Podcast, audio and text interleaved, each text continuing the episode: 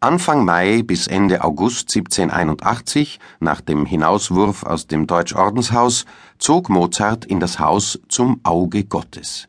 Er wohnte hier im zweiten Stock bei der Witwe Cäcilie Weber, die er bereits in Deutschland, in der Stadt Mannheim, kennengelernt hatte.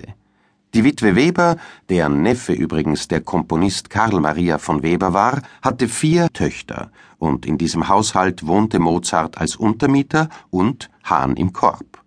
Sein ganzes Leben wird er in Verbindung mit dieser Familie bleiben. Bereits in Mannheim hatte er die Tochter Aloysia sehr verehrt, die eine gefragte Sängerin wird. Josefa ist ebenfalls musikalisch begabt und wird später in der Zauberflöte seine erste Königin der Nacht werden. Ja, und Constanze, die mittlere Tochter, die wird er heiraten. Er beginnt die Beziehung zu Constanze sehr zum Missfallen seines Vaters, den er über den Charakter dieser Annäherung lange im Unklaren lässt. Mozart gewinnt die Herzen der Menschen um sich durch seine Unbedingtheit und sein Temperament. Seine spätere Schwägerin Sophie, die jüngste der Töchter, beschreibt ihn so.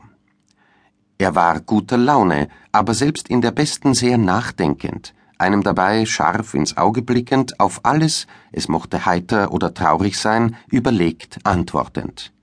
Auch sonst war er immer in Bewegung, mit Händen und Füßen, spielte immer mit etwas, zum Beispiel mit seinem Chapeau, Taschen, Urband, Stühlen, gleichsam Klavier. Mozart begann hier mit der Entführung aus dem Serail. Zum Komponieren nutzte er nicht das Klavier, sondern schrieb die zuvor imaginierte Musik direkt auf. Dieses Aufschreiben konnte dann überall geschehen, im Wirtshaus, am